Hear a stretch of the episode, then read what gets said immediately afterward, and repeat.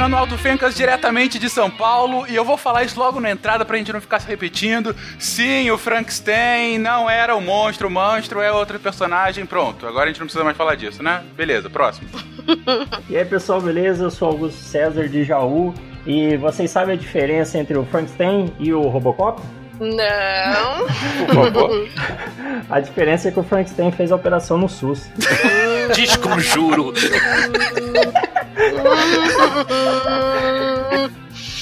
Ô, Augusto, a gente fez um cast de SUS tentando enaltecer ele, aí tu me solta essa Eu agora, vim cara. aqui pra isso, eu vim pra... Patrocínio do Ministério da Saúde. Tchau! Lembrando que o Frankenstein tem equipamento pra namorar e o Robocop não. É, um Tem bom isso. ponto, é um bom ponto. Então, Naelton do Rio de Janeiro, já que ninguém falou, It's Alive! Ia ser a minha. É, tem que rolar, né? Aqui é a Dani Marcílio, diretamente do ABC Paulista. E a minha abertura hoje ela é um pouquinho grande. ela tem pedaços, olha que coisa. É verdade. Colo... Coloquem aí um som das profundezas da alma, sabe? Uma coisa bem gótica, assim, um Theater of Tragedy ou Disintegration do The Cure, qualquer coisa dark que vocês escutem. Vale Lana Del Rey. Em Frankenstein, a busca desenfreada e a qualquer custo pela descoberta científica leva apenas ao caos, à tragédia, ao desespero a todas as personagens desse romance. Eu acho que isso é um spoiler. Quer coisa mais gotiquenta, maravilha em darkness do que essa? Obrigada, mestra Mary Shelley. Eu tinha que começar te agradecendo. Olá, aqui quem fala é o CA, diretamente de Praia Grande, São Paulo. E olha que homenzinho que não assume as consequências dos seus atos, esse Dr. Vitor, hein? Total. É um arregão assim. Nossa, arregão com H. Diga as passas, Catarina, que é Marcelo Guaxinim e It's Not Alive, isso é gravado. Ah! Excelente piadoca. Você está ouvindo o SciCast, porque a ciência tem que ser divertida. E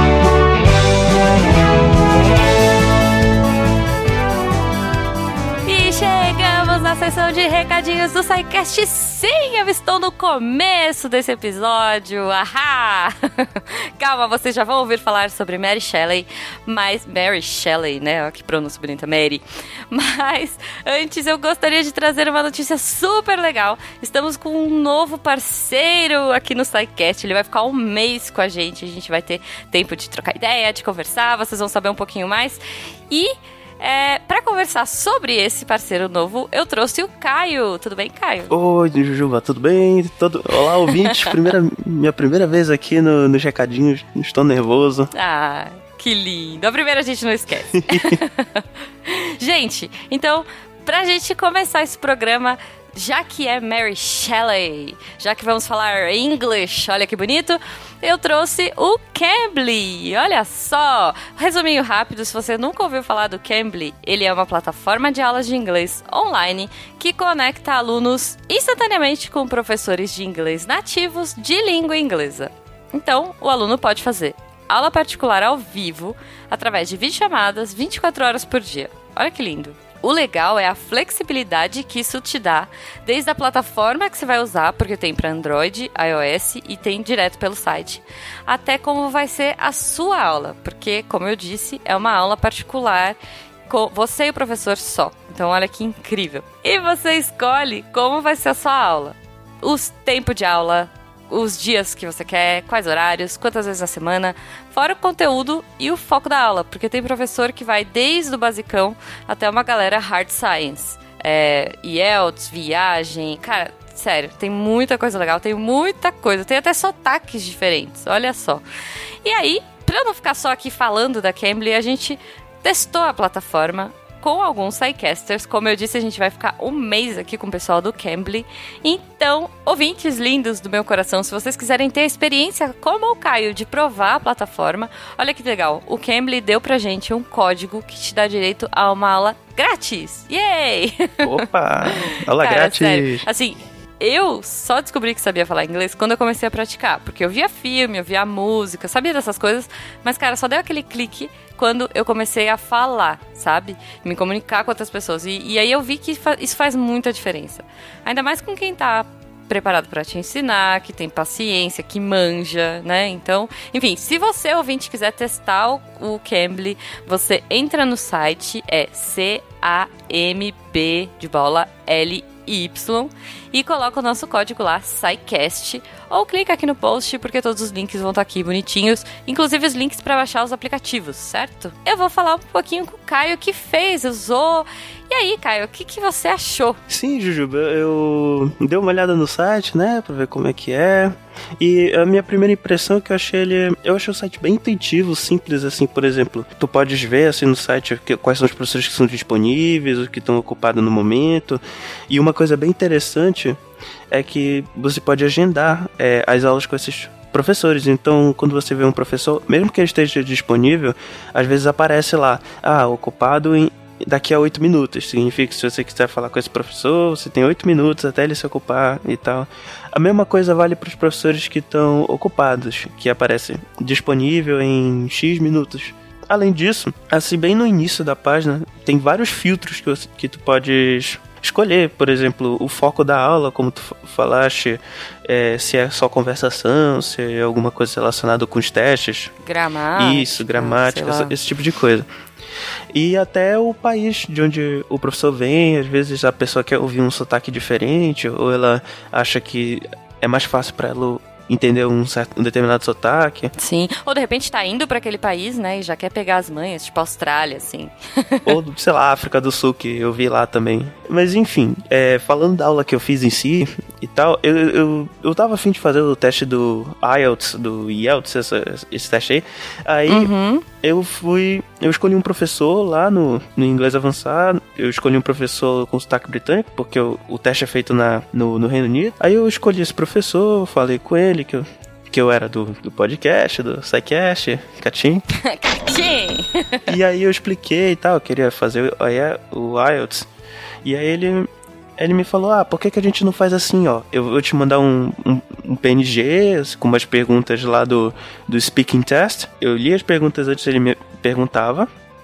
Então eu respondia e depois ele me ele dizia como eu me saí na resposta e quando necessário ele me dava alguma dica, por exemplo, ah, sei lá, você acabou pronunciando isso aqui errado ou você confundiu essa palavra com essa aqui e tal, ou você pode falar dar mais ênfase em uma, determin, em uma determinada vogal e tal, é para ajustar aquela pronúncia e tal, mas foi tudo de uma maneira bem simpática, não foi tipo, tá errado isso aí, tu tu não tem jeito, vai, não, não, não tem futuro. Não, é bem simpático porque tem que ser bem, é, não sei, student friendly, essa, esse tipo de coisa.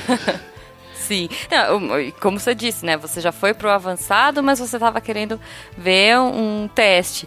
E, e o legal é que, pelo que eu vi, assim, da plataforma, que eu achei muito bacana, é que você já começa praticando, primeira coisa, porque os, os professores, eles falam inglês, né? Se você Uhum. não manja nada, eles falam... Tem professores que falam português também, pra fazer essa transição e te ajudar. É, e o que eu achei legal é que vai no seu ritmo, né? O que, que você sentiu disso, assim? Como é que foi ter esse lance de aula exclusiva pra você? De início foi, foi bem legal, como, como eu falei, eu, pelo menos eu tenho sorte e tal, de já ter um, inglês avançado, tive algumas oportunidades de treinar e tal, eu gosto de, das opor- oportunidades que eu tenho de falar inglês, mas eu, eu penso, por exemplo, que não é todo mundo que é assim, eu, eu aprendi muito de inglês, mas eu demorei muito para botar isso em prática, então eu tinha um pouco de vergonha de falar com os nativos. Depois que eu tive algumas oportunidades, eu fui melhorando isso e as conversas foram fluindo. Então, eu acho que isso é muito importante pro aluno quando ele usa o Cambly, porque é essa flexibilidade na, na escolha do nível que eu acho bem importante. E como tu falaste, e eu não sabia desse detalhe, tem pessoas que tem professores que falam português e te ajudam na transição. E se você já já quer tomar coragem, está iniciando e já quer começar a fazer tudo em inglês, aí os professores mesmo quando o seu entendimento ainda não é daquele dos melhores, tu consegues entender, mas, eh, mas mesmo assim não tá tipo, ainda não tá afiada, assim, eles conseguem. Eu já vi alguns vídeos introdutórios, porque tem esse detalhe legal também. Você pode criar no, clicar no perfil dos professores, eles fazem um, um videozinho de apresentação, falam o foco deles e tal. Aí em alguns vídeos eles falam de maneira bem pausada, lenta, assim, bem fácil de entender, até dão uma maneirada no, no sotaque e tal, pra não complicar muito. E isso eu acho que ajuda muito o, a pessoa que tá ouvindo. Caio, é, você achou que esse método é legal, assim, para você se organizar? Porque você comentou que você tá no, no mestrado, que a sua agenda é meio cheia. o que, que você achou? Pois é, na verdade eu achei excelente, porque como como eu faço mestrado, às vezes meu horário ele não é tão. Ele é bem flexível, mas ele também não é muito constante. Às vezes eu preciso uhum. ficar muito tempo no laboratório, outras vezes eu tenho mais tempo disponível. Então, o, o bom da plataforma é que ela se adequa ao, ao, meu horário e tal. E eu acho que isso facilita muito pro, pro, pro aluno. Principalmente aqueles que têm a, a, a agenda mais cheia e tal. Muito bom. Então é isso mesmo, galera. Aproveite, aproveite lá o código, treine, aprenda inglês. Tá certo, todo mundo tá careca de saber que não, inglês é importante, língua do, do mundial e tal, blá blá blá, esse tipo de coisa. Mas falando sério, o inglês ele realmente abre muitas portas para todo mundo. É muito importante hoje em dia. Não deixem de dar uma olhada lá no site, aproveita a aula grátis, porque aula, aula grátis, né? é. né? É sempre legal para conhecer as coisas novas. Cara, muito legal. Com certeza vocês vão gostar. E depois compartilhem com a gente, compartilhem com o Cambly, falem o que vocês acharam aí. Não deixem de aproveitar. Então, esse mês estamos com o código SciCast lá no site. Agendem seu horário e conversem em inglês. Até pra uh, a Mary Shelley em inglês, né? Quem sabe? então, esse recado ficou um pouquinho grande, mas antes de nós irmos pro episódio, recadinhos rápidos. Se você quiser falar com a gente, mandar amor, mandar é, suas opiniões, falar a sua frase preferida da Mary Shelley em inglês para treinar, você pode mandar pelo post aqui do episódio ou pelo nosso Fala Que Eu Te Escuto, contato arroba Esse podcast, lembrando, só é possível graças a vocês, nossos apoiadores a partir de um real pelo PicPay, Padrim e Patreon, vocês tornam a ciência divertida e possível no Brasil. Então é isso, Caio, vamos pro episódio? Vamos, it's alive, it's alive. Ai meu Deus, vambora.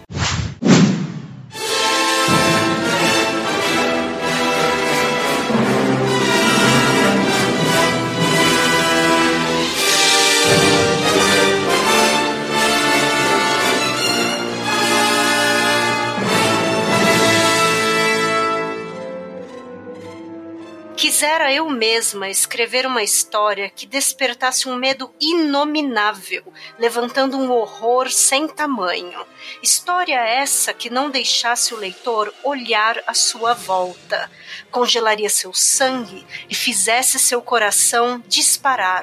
Mar Ártico, 1794.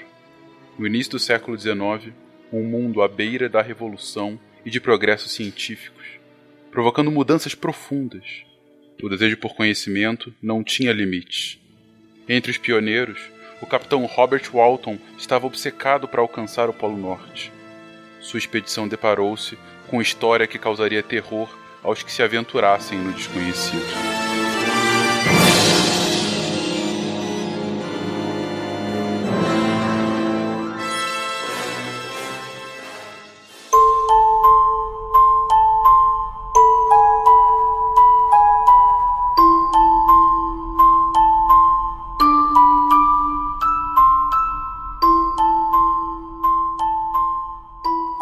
Cast, na verdade, era para ter saído no ano passado, que foi de, o ano de, do segundo centenário da publicação de Frankenstein. Uh, Frankenstein foi publicado em 1818 e a gente queria fazer essa homenagem, né?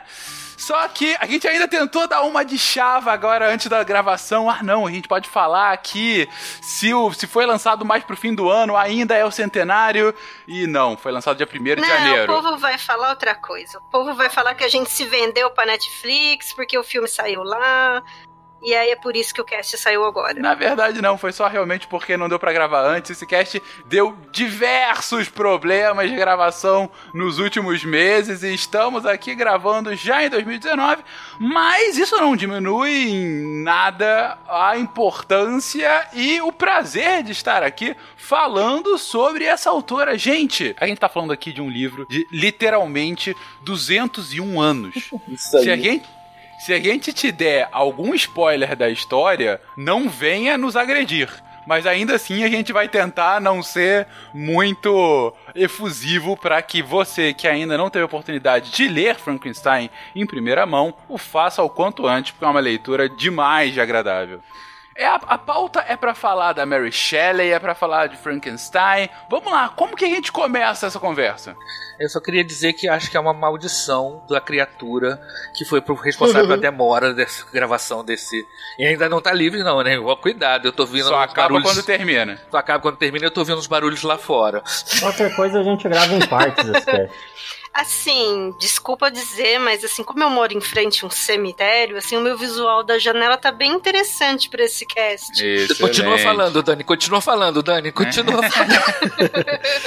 Mas sim, gente, é... Frankenstein, Mary Shelley, como que a gente começa? Uma das coisas mais peculiares, né, da primeira vez, assim, eu li esse livro várias vezes e eu não estou falando isso por nerdice, é por amor mesmo dessa vez, né, e teve momentos em que eu tive que reler esse livro, porque eu fui professora de uma turma de sexto ano, e naquele colégio eles escolheram como leitura para o sexto ano, pasmem, o Frankenstein. É claro que aí escolhe-se uma versão adaptada e tal, né? Mas, de qualquer forma, era interessante o primeiro questionamento que eu escutava de crianças, assim, de 11 anos, 10 anos de idade, que elas perguntavam para mim, né, por causa da referência delas até, seja a referência às vezes até do Hulk, né, que eu lembro de um aluno meu perguntando se o monstro do Frankenstein é, se ele era como o Hulk, porque ele tinha sido, é, vamos dizer assim, não gerado, mas produzido por conta de questões científicas, né, de contaminação ou não sei o quê. Então, assim, eram as analogias que eles faziam. E uma delas foi essa questão assim, ah, mas ele é um homem, é, mas ele virou uma máquina porque a eletricidade deu vida para ele, então ele é que nem um robô. Então eram perguntinhas assim, né, que acho que eu ouvi aí no ano de 2015, 2016, e, no entanto, imaginem esse tipo de questionamento falando aí em início do século XIX. Pronto, joguei a bomba para vocês. Uhum. Ou seja, há 200 anos atrás, já falarmos de um construto, nesse caso biológico de certa forma, mas digo um construto meio homem, meio máquina realmente, né? É. Um, um robô antes mesmo de uma definição mais clara de robô. Afinal, o que, que era o Frankenstein, gente? Gente, eu, eu tenho uma dificuldade de ver no Frankenstein um robô, porque eu sempre penso em termos de mecanismos, mecanismo no sentido de, de máquina, né? Máquina, aquela cara de engrenagem e tudo mais. Porque existiam ideias de fazer, eh, dar vidas à matéria inanimada, como por exemplo aquela lenda comum dos judeus que agora está me partindo, sumindo da memória o nome do, da criatura. Golem? O Golem, isso. Você escrevia na, num boneco de barro uma frase do, da, do Torá, se não me engano, e a criatura assumiu a forma e podia ser, receber comandos, era uma entidade inanimada que foi. No caso do, do, da- do monstro, do, que não tem nome, né? que- Já, já falaram isso, né? Ele é, um, ele é uma espécie de zumbi, né? é uma espécie de zumbi. Ele é, um- ele é um monte de corpos juntos, né? E tem, aí o mecanicismo vai cair para uma visão de mecanicismo que é um pouco, acho que, de Isaac Newton, aquela ideia de que você poderia transformar qualquer coisa numa máquina e que você poderia descrever o movimento de qualquer coisa através de uma lei mecânica. Aí, aí, aí, nesse ponto eu penso nele como o, o- o bisavô dos robôs. A palavra robô vai vir bem depois, né?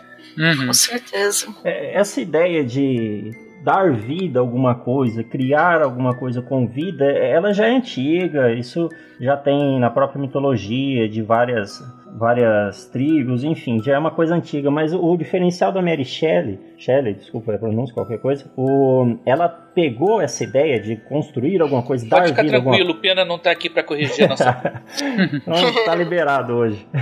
Mary Shelley. Ó, Pronto. Beleza. Então ela, ela pegou essa ideia de dar vida, só que ela usou a ciência. É, foi mais ou menos o que o H.G. Wells fez com a máquina do tempo, né? Essa, essa ideia de viajar no tempo já existia, mas o H.G. Wells colocou isso numa máquina. É, é a ciência ali trabalhando. O que era magia antes Hoje é. Hoje, no caso no livro, é, foi usada a ciência, uma coisa que está ali palpável, que você. Sabe, você vê o seu funcionamento. Então ela trouxe mais para o mundo real, vamos falar. Eu- eu- Esse foi um grande diferencial, né? Essa ideia já existia, só que ela deu aquele molde de ciência.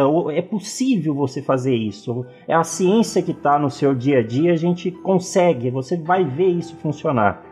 Tá? Não é magia, é tecnologia. Isso. E tem uma coisa que é interessante, porque a imagem que a gente tem do Frankenstein, que, tipo, que até o Naoto falou na abertura do It's Alive, essa é uma imagem do cinema, não é do romance. certeza, No romance, o, o Frankenstein, ele não dá, não cria eletrodos que caem um raio e dá choque é, no, no Frankenstein, aí ele levanta e vem a vida, né?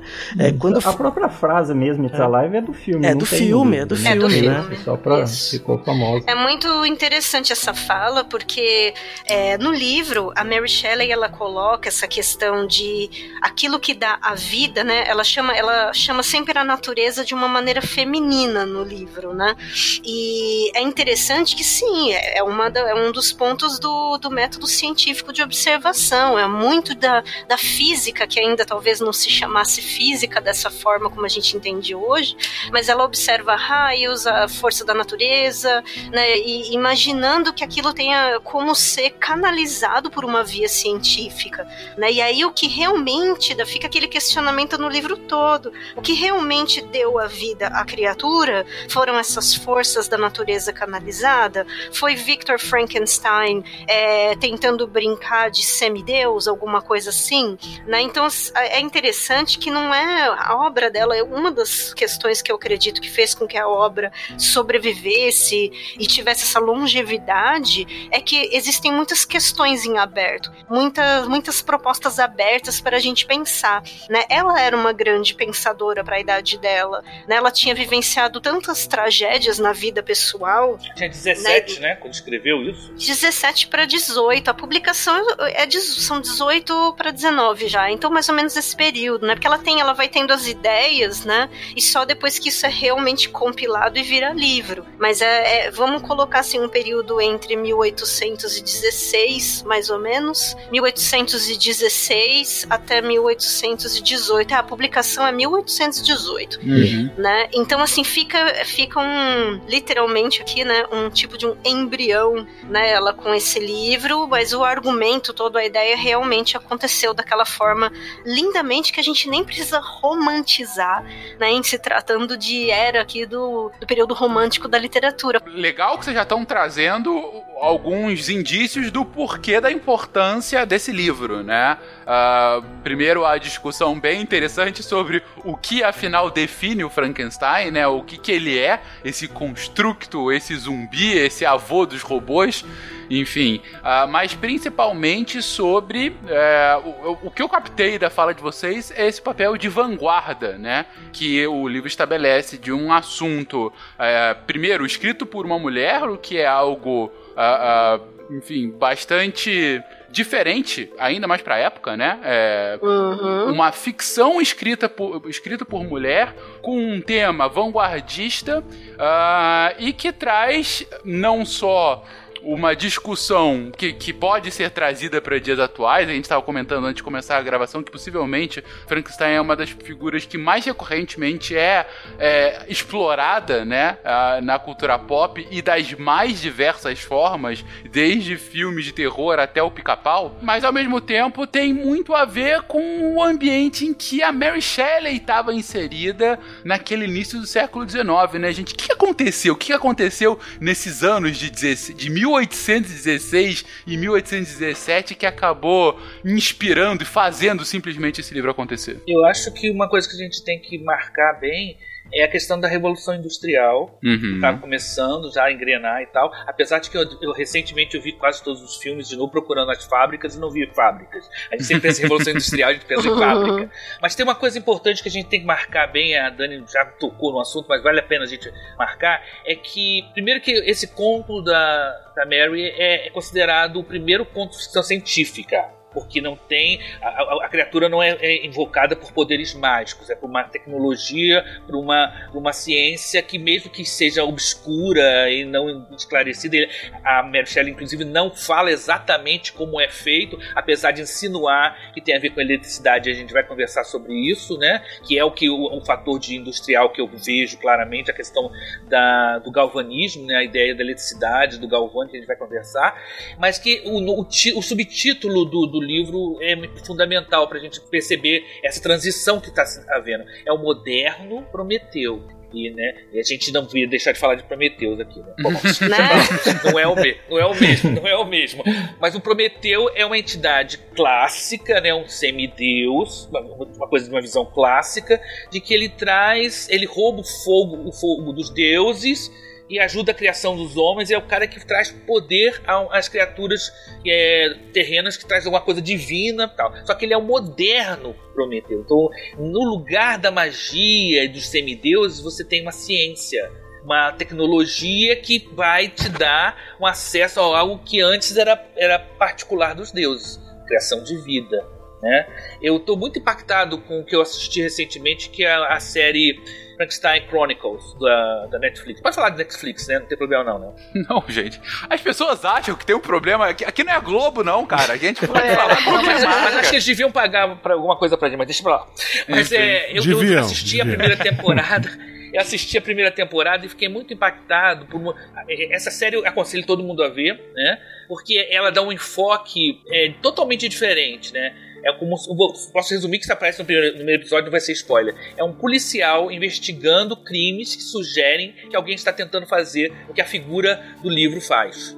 E, e na história, a Mary Shelley é, uma é um personagem que aparece. Ela fala, "Olha, eu escrevi o livro. Ou seja, ele, ele procura ela. Por que como é que você escreveu esse livro? Esses crimes estão acontecendo. Então, quer dizer, e tem toda uma discussão do, que, do, do, do, da- da- do hiato entre a, a- uma, uma- a época clássica em que os deuses dominavam, ou um deus só, que se fosse o as divindades, e a parte da ciência, né? O que, que o brincar É. de Deus, o brincar de Deus, o Prometeu.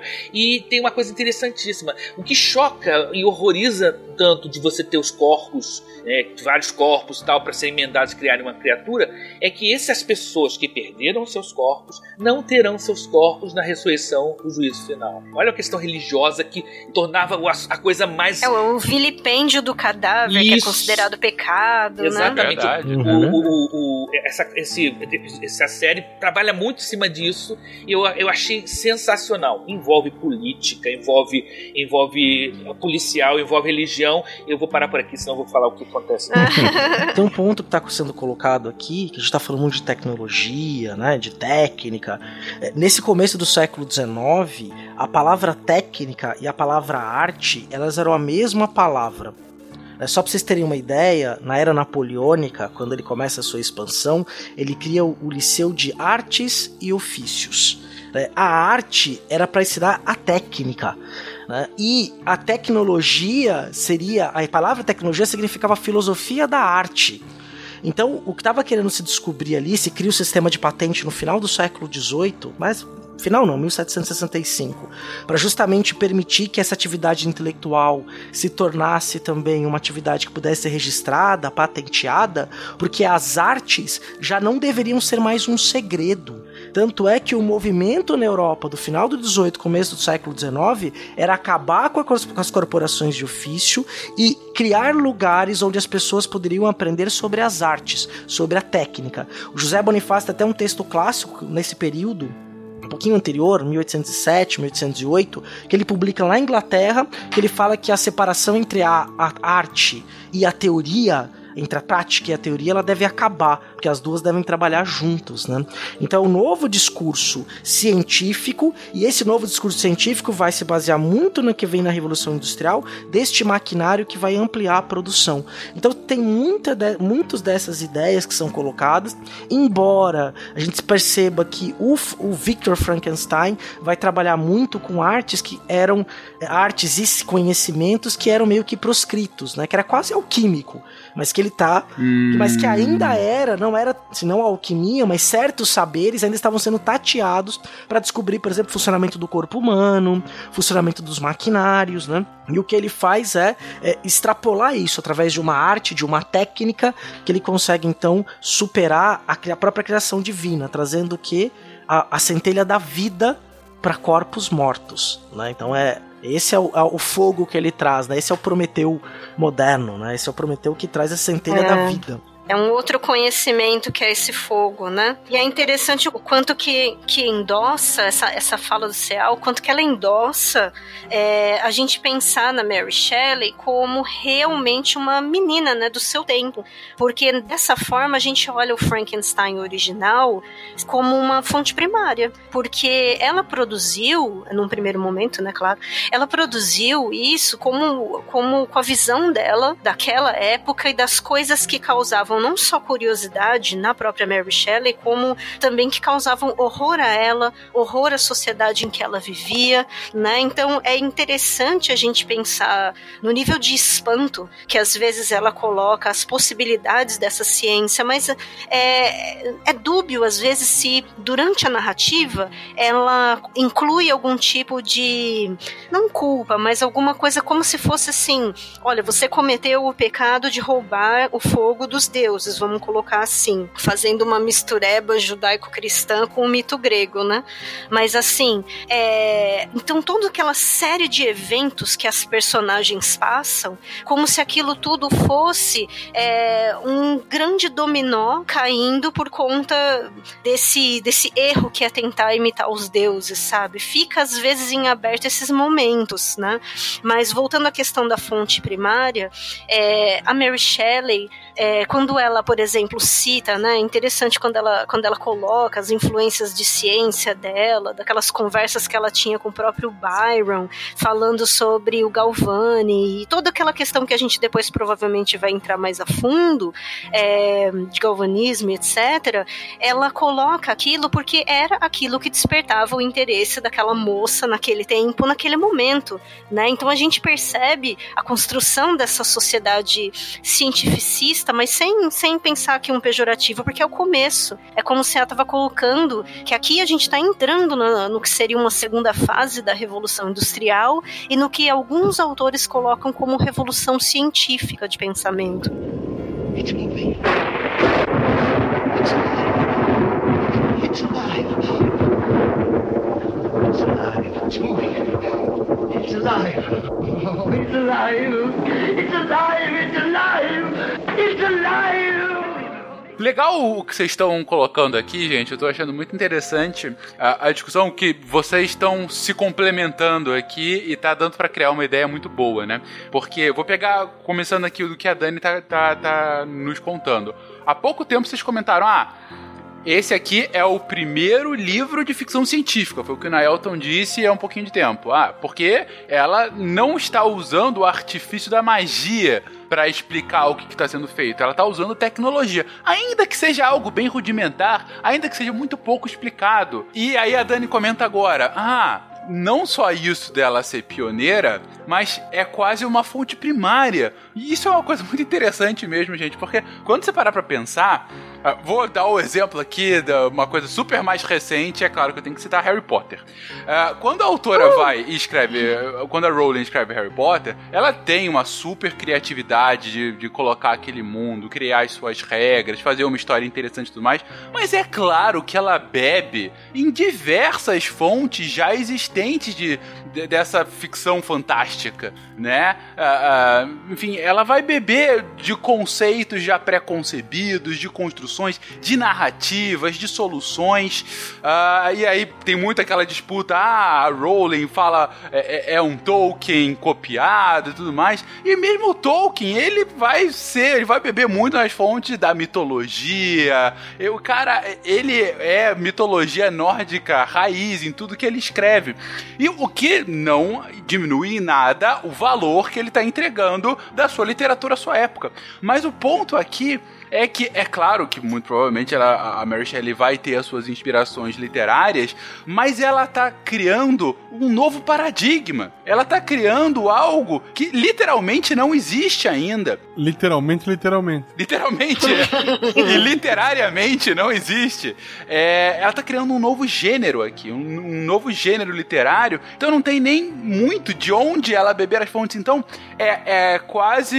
É, é muito compreensível. Se, por exemplo, a gente conclui, ora, mas é uma tecnologia que não é muito explicada. Mas, gente, quem disse que antes, porque precisava explicar, ela quem tá criando agora isso, entendeu? É, não era a mentalidade da época dela, e ainda que ela era ultra pra frentex. Esse Porque é o ponto. assim, a gente fala, ah, ela é uma mulher que se lançou na literatura. Gente, é tanta coisa pra gente falar que ela era uma exceção, a regra na época dela, sabe? Ela teve pai e mãe, ela não conhece a mãe, a mãe morre durante, acho que uns dias depois do parto da Mary Shelley, e isso é uma culpa que ela carrega, ela não entende, ela acha que ela matou a mãe por um bom tempo, né? Como a gente não sabe tanta coisa é, da Mary Shelley mais adulta, assim, pelo menos eu confesso aqui que eu não sei tanto, é, a gente não sabe o quanto que ela superou dessas coisas aí que a acompanharam até o momento em que ela se casa e tal, né? Porque é muita tragédia, gente. Assim, é uma gótica que ela tem o selo gótico de aprovação, sei lá de quem, sabe? E ela foge pra casar, né? Tem essa também, né? Ela foge de casa pra se casar com um homem mais velho. É, e ela foi criar, não muito, né, mais velho, mas assim, enfim, ela, os pais dela, eles, um pai era escritor, a mãe também, então assim, as pessoas liam os pais da Mary Shelley, ela tinha, ela era cercada de livros, mesmo que assim não pegava muito bem para uma menina ler, principalmente histórias de terror, lembrando aí da sociedade, da questão da religião também, do que era podia ser considerado uma heresia e tal, mas ela é sui generis desde o começo. Ela era é, literada, ou literata, não sei qual seria a melhor palavra, né? E isso já era um super diferencial. Pra, pra época, ela é muito sui generis já, ela é muito pra frente da coisa. E só uma, uma coisa importante pra gente falar, pra, refer, pra gente se referir a essa obra como um romance mesmo, tá? Por, pelo gênero literário dela. Tá. É, é- é interessante que o, o filme que eu vi recentemente, tô muito impactado com, com essas coisas.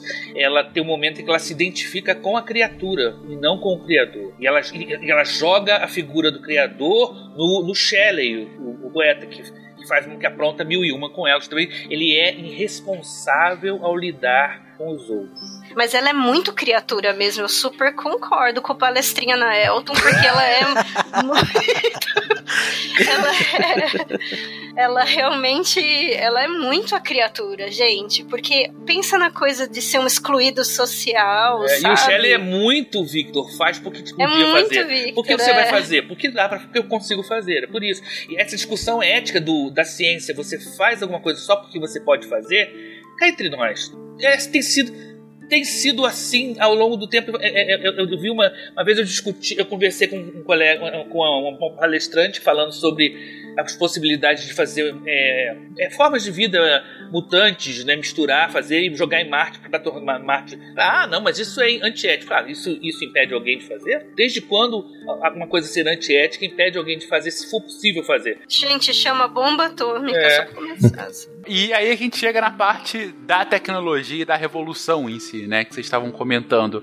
Ainda que ela não tivesse fontes para poder beber e escrever essa história, a fonte dela era a realidade na qual ela estava inserida. Exatamente. É, é, só, só da gente lembrar, a gente citou essa parte, ah, é, não foi explicada, não, não explicou muito bem. Só que a gente tem que lembrar também que, sabe, as coisas só começaram a ser explicadas aí, entre grandes aspas, ali com o Asimov, com o Arthur C. Clarke, já depois de 1900, sabe, quase 100 anos depois. sabe? E assim, praticamente pós-Einstein, Isso, né? então Porque tinha hétero ali, até é, então. ali que as coisas começaram a ser explicadas, tô colocando aspas aqui de novo, você entendeu? Então, olha, 100 anos de ficção científica, sabe? É, esse pioneirismo mesmo é, é outra coisa, é incrível, cara. Assim, eu não sei se é para considerar um exagero ou não, se é um termo errado ou não, mas ela, a gente percebe que ela quase trata de problemas da, em relação ao que seria uma inteligência dada, né? Não sei se artifici- inteligência artificial cairia muito num termo contemporâneo, né? Mas essa coisa dela pensar uma vida criada a partir da ciência do conhecimento humano, e conforme a fala, acho que foi do CA, dessa questão da técnica e da arte, isso me fez pensar que tem muito eco aqui de coisas da renascença, porque você pensar ciência e conhecimento humano como centro de algo que gera, cria, né, a partir de técnicas, e às vezes essas técnicas elas são é, expressas de forma artística. Gente, isso é mega Leonardo da Vinci, Michelangelo, sabe? Então dá para perceber um eco de mentalidade aqui.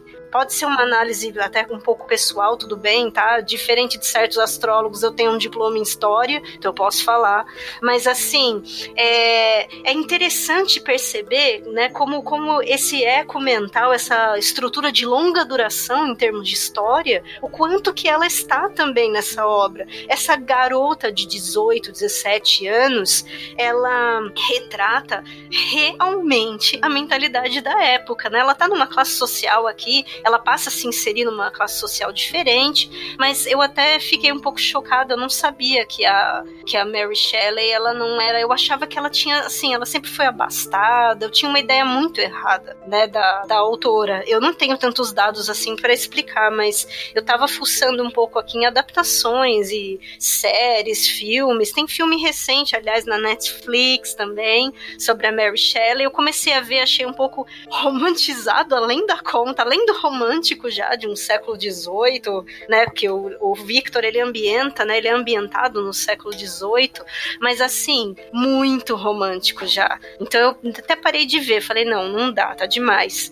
É, isso também é coisa de picuinha de historiador, né, a gente é um pouco chato, é uma realidade. Mas, Dani, é, você tem que ver que o conceito de ser abastado naquela época, as pessoas que não tinham o que comer, literalmente morriam de fome na rua. Era um negócio apavorante.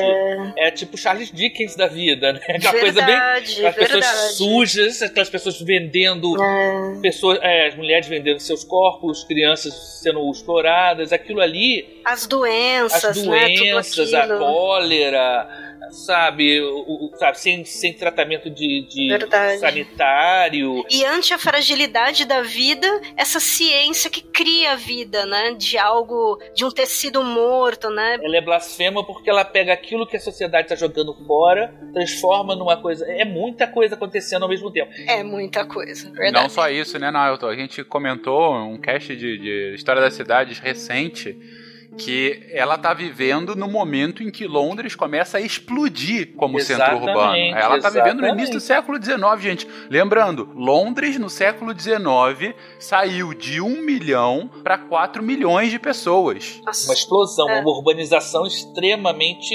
intensa que, que aumentou as diferenças sociais ainda. E a primeira, né? A primeira, exatamente, foi a primeira É. explosão urbana da história. Exatamente.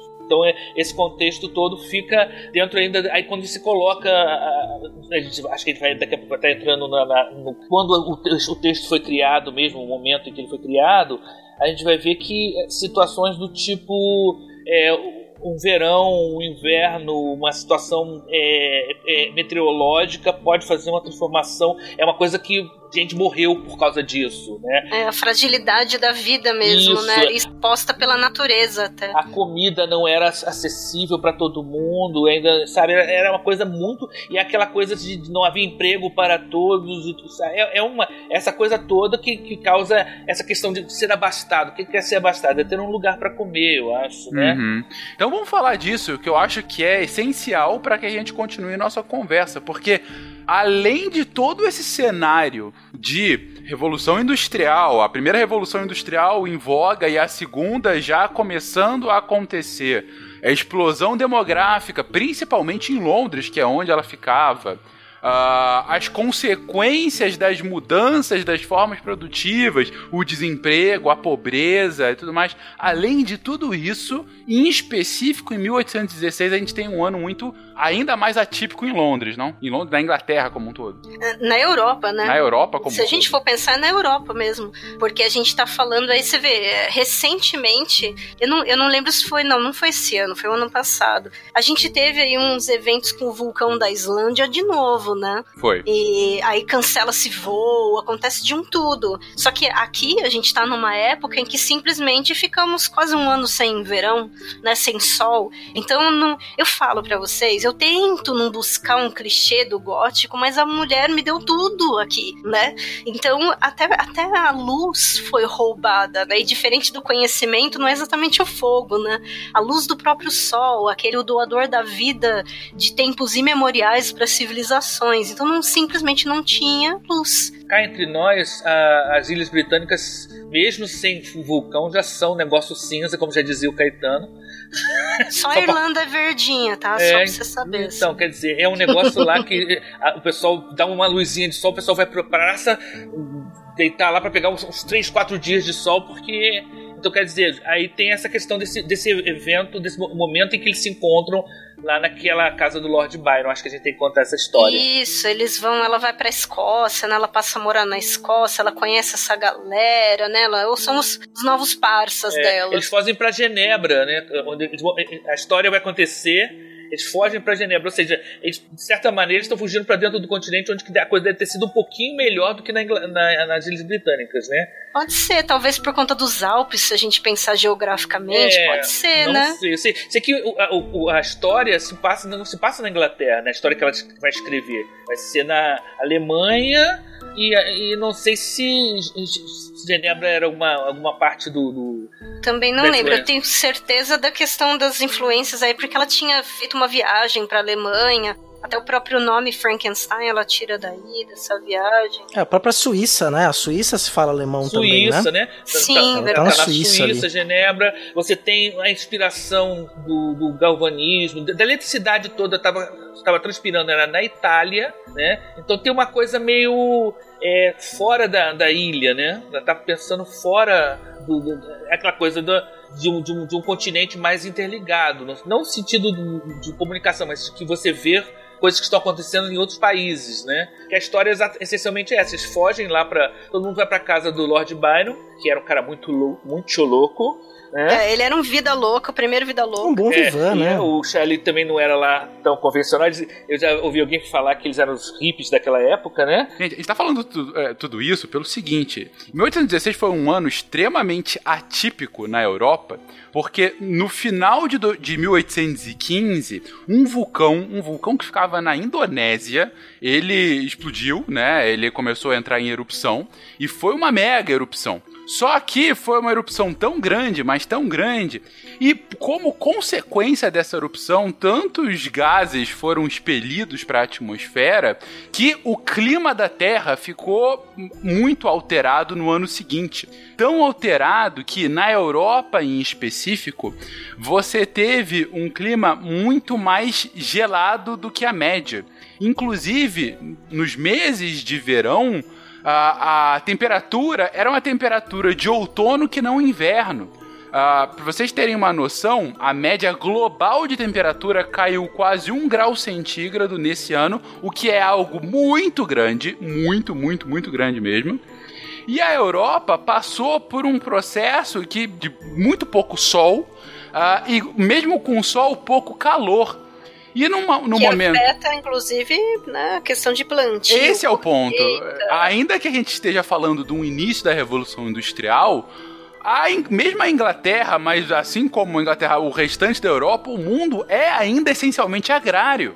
Então, quando você está tirando, ou talvez o principal elemento, né, da agricultura, que é a luz do sol, para que ela de fato aconteça, você tem uma, uma produtividade muito mais baixa, muito, muito mais baixa, o que vai levar a uma diminuição de alimento e daí um aumento da fome, uma diminuição da empregabilidade, daí o, de- o aumento do desemprego e junta tudo isso numa Londres que está passando por esse inchaço populacional geracional. Então, é um momento conturbado com um ano ainda mais conturbado. E é nesse, nessa, nesse contexto de bagunça, nesse ano que é conhecido como o ano da pobreza, ou um, um nome ainda mais interessante, que é 1800 e é, congele até morrer. Nesse ano que a Mary Shelley acaba Saudade. fugir. É nesse ano que a Mary Shelley acaba fugindo e vai parar nos Alpes suíços, como você está colocando, no, É, né? é, é esperta ela, né? Ela vai pro frio, olha isso. Não é bem uma fuga, né? Porque você tem. o- É um, é um começo do período em que você começa a cultivar a viagem de lazer, né? É, que você vai para se. É, uma viagem que você vai se encontrar com amigos, né? Desse consolidação de ideia de indivíduo. Então eles foram lá pra tomar um whisky, Vocês acharam Né? que esse negócio de Friends era a sériezinha do canal Sony, tomar uns né? corote, falar de literatura, fazer poema, né? Tomar uns corotes. Assim. Foi isso mesmo. Não tinha internet, as pessoas têm que sair de casa, gente. Vamos entender. É isso. Complicado, né, Guacha? Aí eles foram fazer essa viagem de lazer e num belo dia, Lord Byron, que era muito inventivo, eles estavam lá levemente entediados, mas eles iam pra falar de literatura e o marido da Mary Shelley também era um literato, ele era um escritor. Eles, o, o, o Lord Byron propõe um desafio a eles, que era criar uma história. Né? E a, diz aí a, a história própria nas edições de prefácios da própria Mary Shelley do Frankenstein, ela fica com aquilo na cabeça, ele o desafia a contar a história no outro dia, e ela tem um sonho com uma criatura horrenda que a apavora. E daí ela começa a pensar na história, esboça os primeiros momentos ali dessa história, o argumento, e ela foi a- no dia seguinte ela foi a única que tinha criado a história, e essa história então vai ganhar vida na obra do Frankenstein, né? E vão ter outros detalhes sobre a obra, né? Porque quando se publica a obra pela primeira vez, ela não sai assinada pela Mary Shelley.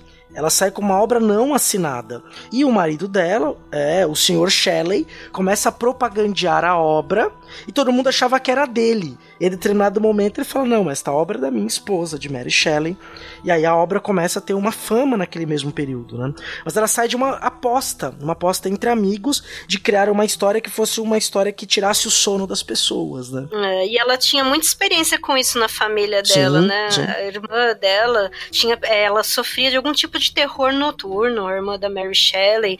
E assim, tem uma série de tragédias, né? Tem, se não me falha a memória, é a mesma irmã dela que tira a própria vida. E tem outros eventos aí de essa questão de vida, morte. É, é uma- são coisas muito presentes na vida dela, né? Ela vivencia a morte desde muito criança, assim. Ela já tem esse contato com, a, com o que é a morte e começa a pensar sobre o desconhecido em relação à morte. É, eu até queria acrescentar um ponto, que a gente tá falando muito da ficção científica, eu até diria mais, né? Ela cria a primeira história de terror científico, né? Que é um gênero que é muito popular no século XXI, quando a gente vê filme do Homem que Vai à Lua tem monstro, né? Tem o, alienígena ou qualquer coisa parecida, que é uma, um ambiente aterrorizante, né? Ou de um, um ser que baba e que persegue as pessoas dentro da nave, que põe o seu ovo em cima de dentro de uma outra criatura, né?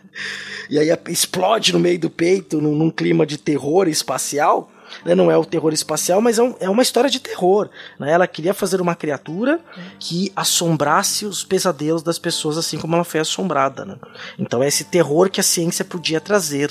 É só para dar um- uma nota curiosa que aparente do jeito que a gente fala assim, da- da- parece que o único eh, resultado daquela, daquele encontro lá na, Ah, é casa do Byron foi, foi o Moderno Prometeu, mas tem também o livro O, O- O Vampiro, escrito por um por um médico que estava lá presente, que depois eh, ele disputa o Byron O John que- Polidori. é, de Polidori, que foi pa- parece ter sido a base para onde saiu o vampiro do, Do Bram Stoker. O Drácula mesmo, o né? Drácula, o Drácula. Então, é, foi o primeiro, é, pa- parece que a história foi a primeira história de vampiro escrita no, na Europa Ocidental, né? É, é Sim. interessante que, é, como você já citou, né, as- as histórias que, que foram criadas nessa noite, é, vale lembrar que nessa época ainda não tinha sido inventada a lâmpada, né? A lâmpada elétrica. A ciência não tinha trazido a luz a esse mundo. Então era, era tudo muito escuro, aquele, aquela coisa sombria. É claro, agora é enaltecido ainda mais é, é,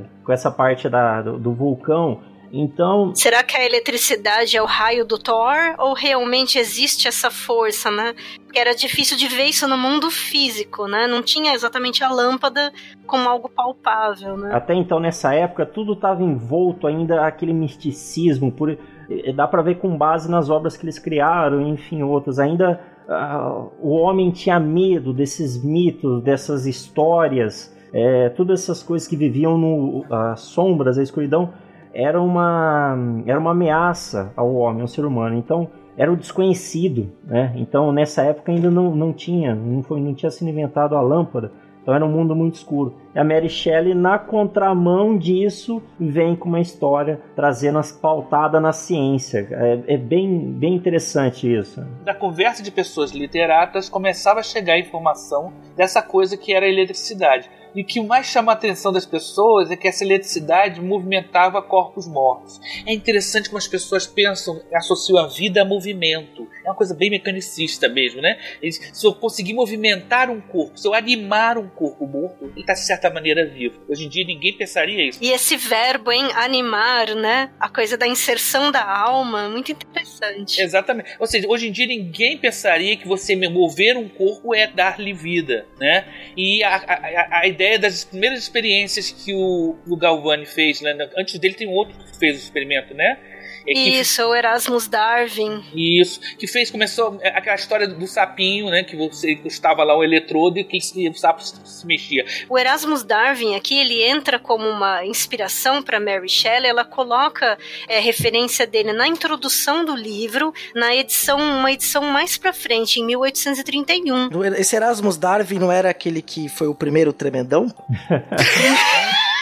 Ele com certeza foi, porque ele, acha, ele, ele foi o primeiro cara, se não me falha a memória, mal. ele é um cara que cunhou essa questão da geração espontânea, porque ele largava comida para envelhecer e para azedar, e aí ele percebia movimento, como exatamente como o Nelton estava colocando, ele percebia movimento e então ele acreditava que, olha, é possível com a devida, sei lá, colocação de água e calorzinho ganhar algum grau de nova vitalidade a coisa, entendeu? Então era é, ele vai nessa pegada, só que aí a Mary realmente, né? Ela ela eleva isso à enésima potência e ela entra nessa concepção de reanimação de um cadáver, né? Exatamente. Eu acho interessante que, que também tem essa coisa do, da eletricidade, do, do, do Volta, do Galvani e tal, fazendo um exercício lá com o sapinho. Eu ia contar o experimento, não sei quantos de vocês já comeram carne de rã aqui. Eu já comi. Nunca. Não, não comi.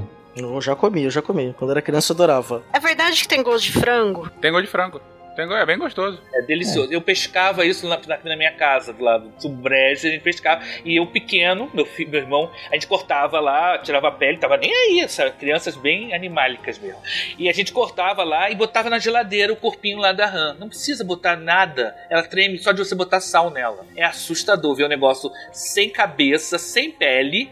Mexendo-se, às vezes de forma mais rápida ou mais devagar. É assustador mesmo. E é só contração muscular mesmo. Contração muscular. Inclusive, eu, eu- eu botei- vou botar alguns links sobre contração, contração muscular. É, curiosamente, é, eu, eu- eu peguei essa, essa conexão porque minha esposa trabalhou no laboratório da UFRJ sobre contração muscular há muito tempo. Né, que é uma coisa mais bioquímica, biofísica e a eletricidade que tem aquelas descargas elétricas não são um processo natural de uma contração muscular. É uma coisa que envolve duas proteínas, que é a miosina e a actina. Isso aí deixa o pessoal da, de biomédica dava, dava um, um- um episódio só sobre contração muscular, é muito interessante. Eu vou deixar os links sobre isso, inclusive um vídeo de alguém fazendo a experiência com o sapinho lá. Né? Você bota o sal, ele treme todo. Então, quer dizer, o movimento era vida. Então, o movimento era, era vida, eletricidade. E teve a, tem a história também de que alguns desses caras faziam, faziam shows, espetáculos, em que eles pegavam corpos de, de prisioneiros, né? E, e colocavam eletrodos em lugares não muito agradáveis e davam descarga e o bicho se mexia, o corpo se mexia todo. E as pessoas iam lá para assistir. A ciência era apresentada, ela era apresentada em teatro. Vocês Isso. lembram de algumas coisas, por exemplo, do Faraday, depois lá pra frente do Tesla? Isso. Os caras apresentavam essas coisas como. Era um espetáculo mesmo. Né? É, A eletricidade é assustadora, porque é o raio, né? O deus do trovão, o tupi, né? O tupã, é, o deus, é, é- o raio é, é assustador, porque quando você, você tá falando alguma coisa, cai um raio em cima de você, tudo que você falou não interessa, você foi destruído pelos deuses, né? É, que tá. Então, a eletricidade é, é- Até hoje você vê um arco voltaico, é um negócio que está associado inclusive com magia, né? A gente vê que lá quando o Harry Potter enfrenta o Voldemort, o que sai das, dos dois, das duas varinhas são arcos voltaicos, né? em homenagem ao Fencas, em homenagem ao Fencas. Nossa, Obrigado. deve ser da hora assistir filme com o Naelton. Não, pô, eu fico vendo isso tudo, né? E, e- então eu juntei na minha cabeça essas coisas todas, a contração muscular, a descarga elétrica a- a- a- e tudo, a coisa de você ter um boneco animado. Ele é animado. Agora, mais adiante, o, o- o Victor faz isso com a criatura, mas ele não espera nunca ouvir da criatura uma fala. Uma fala que seja coerente, lógica e, sabe, que tem uma lógica interna e há toda uma discussão sobre a moral da criatura. Quando eu vi o filme pela primeira vez, em que a criatura, você tem você se identifica com a criatura, você começa a achar que ela tá certa e tal, até que ela vai e mata uma criança. É. Mas primeiro tem toda uma questão psicológica aí do abandono, né? Tem toda uma coisa. Sim, sim. Mas aí você fala, pô, é, é uma criatura imoral? Não, ela é amoral, é diferente. E ele, ele tem aquela coisa de tentar transformar o, o monstro em alguém culto, né? A questão de ler poesia pra ele. Sim, né? Aquela coisa toda que, aliás, gente, se vocês não viram Penny Dreadful, um dos pontos altos da série, apesar de seus problemas aí no final, foi o personagem criatura, tá? Ele, que ele tem um nome, né? Na série ele é o John Clare, que faz referência a um poeta também. Então, assim, olha, vale muito a pena. Só por esse personagem já valeria a pena. Então, essa coisa do, da criatura, da eletricidade, da contração muscular, que mais adiante o pessoal vai ver que é diferente. É, é tanta coisa de, ciência que tá por trás ali, que é, é muito interessante essa coisa do, do, do ser animado, né? Tem umas frases que eu, que, eu, que eu vi sobre esses assuntos todos que são muito interessantes, né? O próprio Lord Byron, que é considerado uma pessoa avançada para o seu tempo, era, uma, era um machista da pior categoria. Ele falava: Eu acho muito interessante as mulheres entenderem o que eu falo, mas eu nunca imaginei de, de elas contradizerem o que eu digo, sabe? A, que, que a Michelle fala na cara dele, assim, né? Então é- ela se identifica com a criatura, que a criatura é uma espécie de uma revolta contra o, o que é, é normal, né? E tem uma discussão interessante sobre também a, a intimidade da criatura com o frio, que a gente vai. Que é porque. A, a, por que, a gente fala lá no início? Por que a história começa no, no polo, polo Norte? Né? Por quê? Isso a gente vai chegar lá, acho que a gente vai perceber que tem uma coisa também científica envolvida na história. Tá, tá, tá.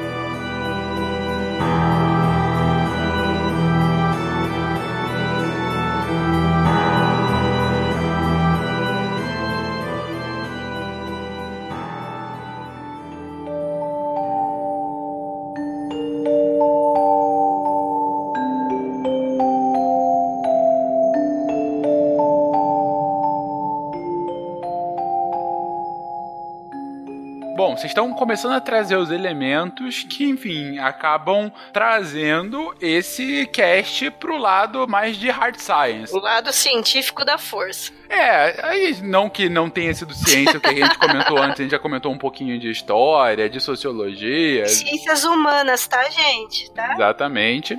Bom, então vamos a- a- ao monstro, né? Bom, a história é o, o clássico de vou juntar um monte de corpos mortos, jogo um pouco de eletricidade ou não, né? Como vocês estão colocando, ela não deixa isso muito claro. E Vou costurar retalhos, né? vou costurar retalhos, e aí entra toda a questão que, que o Naelton trouxe de vilipêndio de cadáver, né? Que é algo extremamente ah, ah, fora de uma lógica eh, cristã, né? E até hoje é- tem muita coisa com isso que é tabu, sim. É, Não, às é vezes crime. Tem dificuldade. É crime, né? É claro, crime, pra né, gente? começar Opa, é crime. Gótico, Exatamente. gótico amigo, gótico light, então, né? Melhor não ficar mexendo na sepultura alheia. Não, É crime, eu imagino que não haja algum lugar no mundo em que isso não seja crime. Seria até uma boa pesquisa saber Não, é que se. eu tava pensando sobre aquelas. Sabe aquelas. Vocês devem lembrar, talvez, de Criminal Minds ou CSI, quando mostravam aquelas fazendas de de corpos para estudo científico, Hum. sabe que se largavam corpos, largavam-se corpos em decomposição. Eu vi isso na real, acho que na série do Ozzy Osbourne com o filho dele, que eles vão visitar esse lugar e é uma fazenda para estudos de fisiologia, biologia, um monte de coisa. Pra saber Uhum. quanto tempo demora pra decomposição acabar com o corpo, como ele reage, que bichos nascem nele. É uma coisa assim, é um assunto muito agradável pra falar na hora do almoço. né? Uma coisa horrorosa, deprimente, mas assim, talvez necessária, né? Eu tô tendo muita dificuldade aqui nessa, tava pensando, né? Para tentar manter o meu pensamento com o pensamento da época, porque é tão maravilhoso imaginar que certas coisas que a gente viu no, tanto no filme ou leu no livro do Frankenstein, é, sobre, por exemplo, essa coisa de, ah, eu coloquei eletrodos ou alguma coisa com eletricidade que não tinha esse nome, e é, eis que a vida acontece. Aí quando a gente lembra de qualquer série ou de qualquer coisa da vida real, de você reanimar alguém de um problema cardíaco, tem aquelas pás, né? Eu não sei exatamente qual é o processo daquilo, mas como aquilo sempre le- me lembra. Filmes que mexem, como por exemplo aquele Linha Mortal, vocês lembram? Aquele filme antigão? Lembro. Que tinha o Kiefer Sutherland.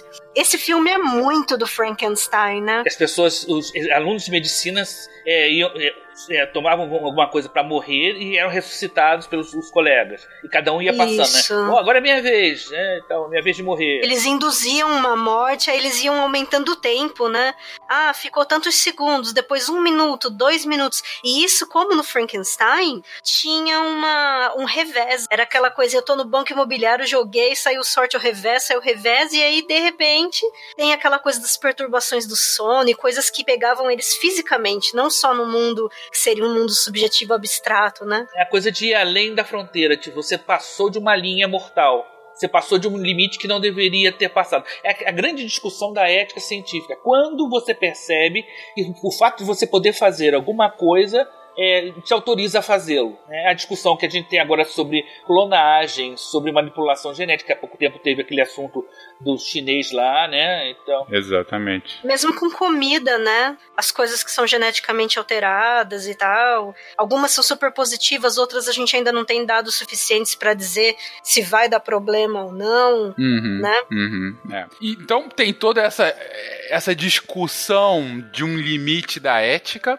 e toda a discussão também de um limite da própria tecnologia. Gente, o Nelton já deu aqui algum- alguns indícios, né, da eletricidade como essa nova chama da vida. Por que a Mary Shelley usa justamente a eletricidade como esse elemento, esse esse que a mais que antes não se tinha e que agora pode dar a vida a quem já não mais a tem? No romance, ela não usa eletricidade. Eu tô com o romance na mão, não é elétrico, ele simplesmente acorda. Eu acho que o Cea tem razão, que ela não usa a palavra, é uma coisa que nem a gente estava falando no começo, é como se fosse a canalização. O raio não vem dos céus, então é uma canalização que acontece, né? Eu tô usando a palavra canalização por falta de uma melhor, tá? Mas assim, que vem dos céus e é aquela energia. Ó, vem dos céus. Será que é do Thor? Será que não é? Entendeu? Então, e aquilo, aquilo é, canalizado é, dá vida para tecido morto, para matéria morta. A matéria morta é revivida através desse processo.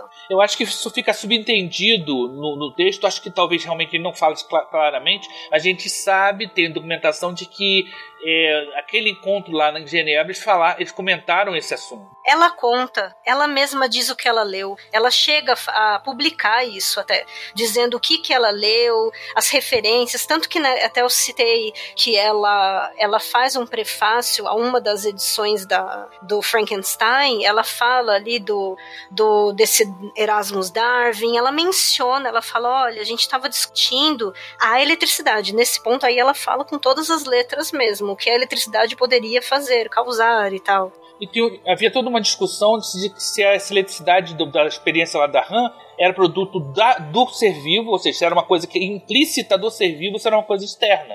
Então tem essa É geração de espontânea ou geração não? espontânea. né? É- é- alguém acreditava, inclusive, se não me engano, que a- o coração emitia partículas que faziam com que o corpo se movesse. Tanto que o coração É, onde mora a alma. Onde mora a alma, no toda. coração, no cérebro, a, a- a discussão do, do, do cérebro como fonte, os nervos ligados ao cérebro, essa discussão toda. Ou seja, de onde vem a eletricidade? Que eletricidade é essa? Vocês, vocês já repararam que os filmes de, do monstro, do Frankenstein, os caras usam uma quantidade de energia absurda. Uhum. Daria pra vaporizar qualquer criatura. né? É, o Dr. Manhattan, não o Frankenstein, né? Exato. Daria pra carregar o DeLorean. Isso, daria pra carregar o DeLorean. Engraçado você ter mencionado o DeLorean, Gosta. Foi exatamente o que eu pensei também. E, e não, é- mas é sério, porque é é interessante, a gente pode parar pra pensar um pouquinho nisso, né? É, como que hoje a gente acabou trazendo essa questão de que qualquer grande inovação acaba exigindo uma fonte gigantesca de energia, né? Exige uma potência gigante, uma coisa a- às vezes inconcebível, como foi o caso do DeLorean, né? Tanto que a discussão do primeiro filme é justamente essa. É, é, é, como é que era? Era 1.21 gigawatts, né? Sim, sim. O raio vai ser sempre uma coisa assustadora. Exatamente. O Brasil é um dos lugares onde mais cai raio no mundo, né? Mas também pelo, pela nossa extensão e pela posição geográfica, né? É, Sim, das tempestades A gente, tropicais. é, é, a gente é um alvo maior e tá numa região mais propícia. E por castigo divino também. Mentira, tá bom assim. Eu não imaginava isso, gente. Eu pensei que por conta da região da questão das monções ali, essa coisa muito chuvosa, tal, eu achava que era tipo O lá. Brasil é assim. o alvo e São Paulo é o, é o paraíso dos raios. Agora, um, um raio, todo mundo fala isso, daria para iluminar a cidade. por sei- No dia que alguém conseguir controlar essa eletricidade atmosférica, acabou. Você não precisa de mais nada. Você se conseguir. Ó, o tro- Naelton jogando teoria da conspiração do Harp na galera. Não, não. Tô eu tô, eu tô falando que se a, gente, gente. se a gente pode fazer, por que, que não fazer? Nossa, eu tô dando uma de Victor. É. Se é possível, né? Aquele filme que imitou as coisas do Alan Moore, hein? Lembrei agora. Que tinha o Sean Connery. Como que era o nome daquele filme? Que o cara controlava o tempo? Era tipo. Vingadores. Liga Extraordinária. Era, Vingadores. Foi Então, traduzido como Vingadores. Liga Extraor- Revengers. É, mas é Avengers. uma chupinhada lá do Alan Moore, né? Então, Isso. e Devil Diacla. É, Esse filme é Não, não. muito. A- até pessoas normais odeiam esse filme. Tem Uma Turma. É, é isso Quem mesmo. conhece o quadrinho odeia esse vídeo. É. Com certeza. Não, não, nem vamos falar. Pelo menos esse quadrinho ainda pertence ao Alan Moore, pelo Não, menos. eu lembro que eu me diverti vendo esse filme, mas aí eu revi Vê há pouco novo, vê. tempo. Não, então, eu revi há pouco tempo e eu vi que os minha- meus padrões eram bem baixos. Mas. Mas enfim, é, de qualquer forma, essa questão de energia é algo ainda.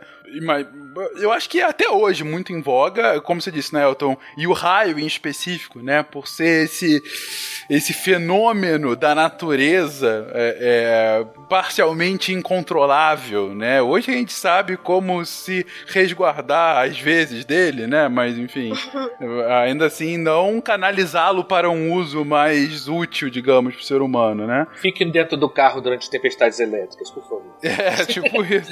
Não, existe aí para-raio justamente para isso, né? Nas grandes cidades. Eu acho que pra ficar. O porquê da eletricidade naquela época? Aquilo, a eletricidade naquela época, como você já comentou, ela era tecnologia chamar de mais avançado, o que tinha de mais novo, que era o diferente, aquilo era o novo, né? Então, sempre quando a gente tem uma tecnologia nova, as coisas são. A gente não conhece os limites dessa tecnologia nova. Aí surgem as histórias de que extrapolam isso, tomam isso como base. É só a gente ver a própria radiação logo depois, né? Logo na sequência, o quanto que aquilo trouxe, as histórias de horror de radiação, né? Ah, o quanto que aquilo trouxe de, de novo, que a gente não sabia o que poderia dar. Os próprios super-heróis que a gente já está comentando aqui, sabe? E, e agora mais recente, a energia quântica, sabe? Quais são os limites?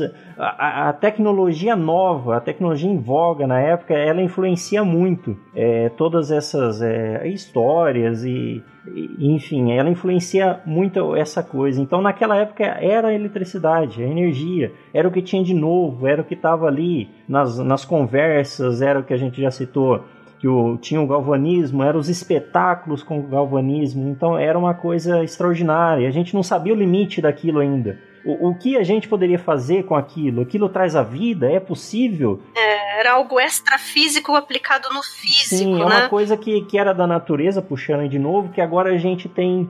eh, Talvez tenha o controle, a gente consegue direcionar. É o homem tomando conta da natureza, que a gente já citou lá atrás, né? Toda essa questão do Prometeu.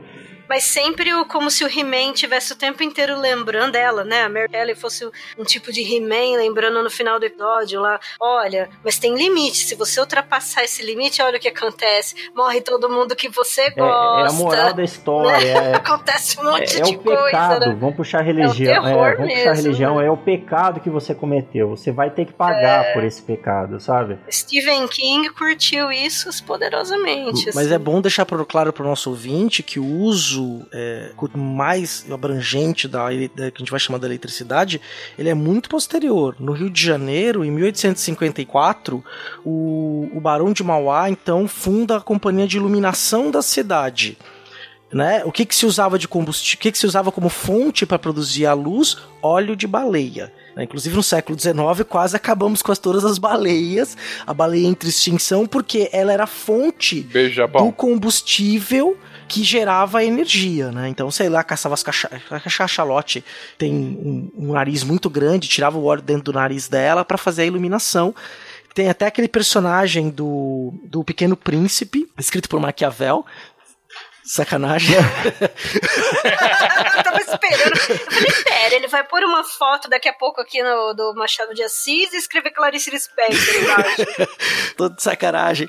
Mas tem aquele personagem que fica acendendo, né? Ele, Não, ele- deixa ele ele- falar com convicção ficou da hora. É ótimo. Não, é, o Pequeno Príncipe é Maquiavel pra criança. Isso. Mas tem aquele planeta que o, que o príncipe vai e fica girando muito rápido, e tem aquele personagem que acende e apaga a luz toda hora, né? Tudo bem que ele já tá fazendo uma reflexão sobre a vida dos adultos no século XX, mas ainda tinham cidades, né? Que a iluminação era dessa forma, né? Você tinha aquele, aquele funcio, era uma profissão que, o, que o, a pessoa ia e ficava acendendo os postes à noite para que os postes fossem iluminados, né? Então é uma transição bem lenta. Inclusive, a- o Festival das Luzes de Paris construíram um objeto para comemorar a Feira Universal com a tal de uma torre que é pouco conhecida, que é símbolo da cidade. Foi construída em 1900 para a cidade ser toda iluminada, né? Na, na- nas festivais universais de 1900 de Paris. Isso foi bem, bem depois, né? Sim, é bem Muito depois. tempo depois do, do, do, do É, a própria invenção da lâmpada que a gente comentou da luz, ela ia por volta de 1870, e 78, né? 79, Sim, aí, sim. quase 100 anos depois também. Então, É, é interessante vocês mencionarem isso, que eu penso logo no Júlio Verne, que, que seria o. O pessoal costuma falar que a- se a ficção científica tem uma mãe, foi a Mary Shelley, e tem dois pais, o, o Verne e o, e o H.G. Wells. O Verne, né, o, o, o Wells, o, o Júlio Verne usa eletricidade em vários momentos de várias histórias dele, 20 mil léguas submarino. O submarino era aparentemente, apesar de ele não dizer exatamente como é que é a proporção, ele insinua que é elétrico. Ele, no cinco semanas no balão, ele usa eletricidade.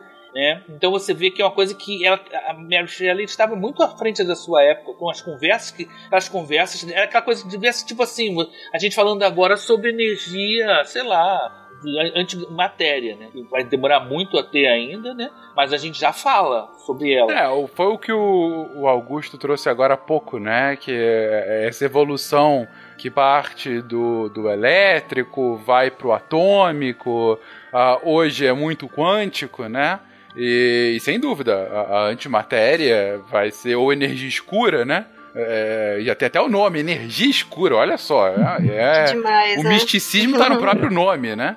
É, daqui a pouco. É o ominoso, o escuro, desconhecido. Isso é muito Exatamente. Lovecraft. Não, e, pô, e, e- e abundante no universo, né? Só a gente que não É. consegue ainda entender o que ela é.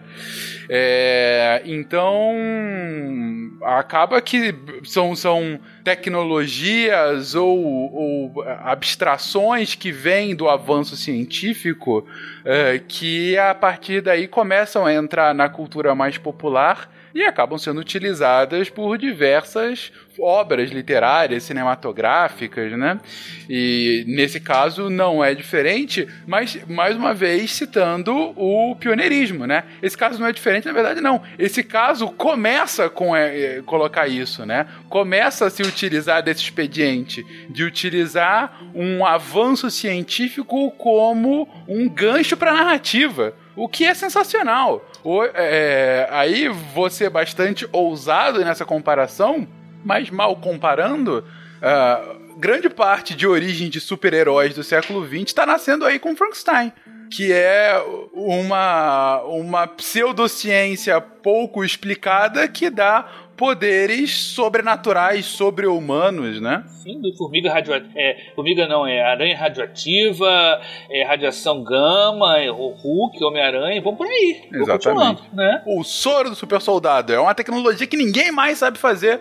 Porque o cientista foi morto, mas é o soro que acabou fazendo o Capitão América, o Quarteto Ah, sei Fantástico. lá, mesmo transplantes, né? Essa, Sim, é, transplante. é. transplantes, ou a inserção, sei lá, que nem no Homem de Ferro, de um device, como fala esse português saco? É. Um Dispositivo. aparelho. Um dispositivo, um aparelho, isso. Né? Um dispositivo, um aparelho ali num lugar onde, poxa, central ali, tá o coração do cara, entendeu? Uhum. O coração dele, então, é tecnologia, né? Olha que louco.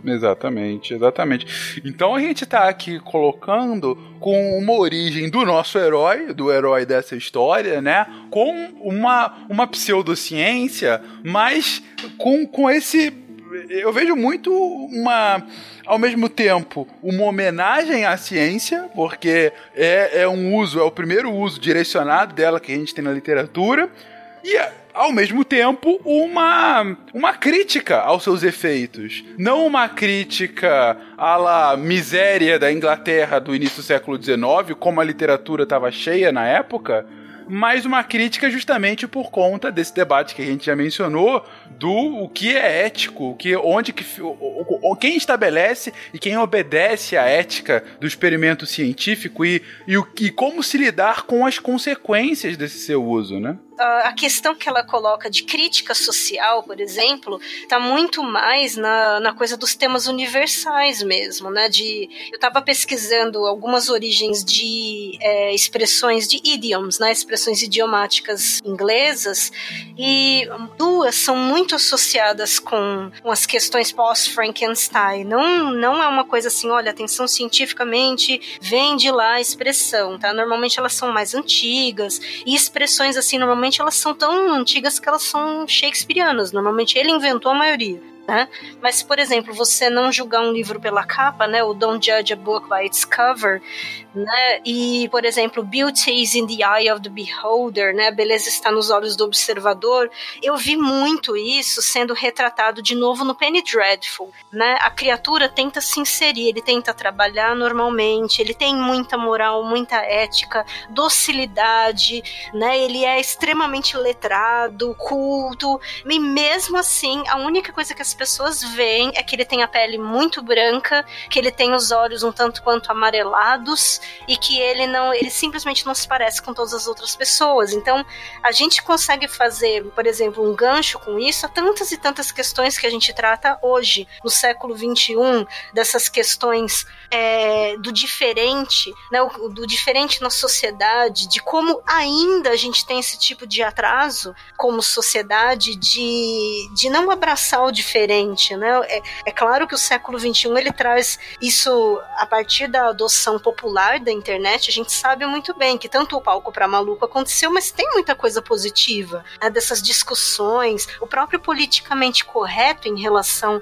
a julgar alguém pelo por qualquer coisa diferente do status quo. A gente sabe que houve avanços por conta disso, né? Não é o mimimi, a gente sabe disso, né? Então tem muito tema no livro quando a gente faz, por exemplo, você pede para um aluno seu, olha, você precisa elencar aí os temas principais da obra. Então é interessante ver como desde os mais novinhos, do mesmo jeito quando a gente vai dar aula, por exemplo, de método científico e você usa o livro, né? Você usa referências do- da obra Frankenstein. É interessante que mesmo com esse essa gap, né, essa distância entre as idades de uma criatura de sexto ano para um aluno de graduação de primeiro, segundo ano, quando eles listam os temas principais, a maioria deles são temas uni- universalizantes. É bem peculiar, eles não vão tanto direto para a ciência, aí a gente pode entrar em milhões de discussões de seja o brasileiro não tem acesso ou não gosta de ciência ou não vai nessa como primeira opção, que seja, mas assim, é interessante que existe uma tentativa de humanização. A maioria dos meus alunos, eles sempre traziam assim umas questões até de empatia com a criatura, muito mais do que pensar.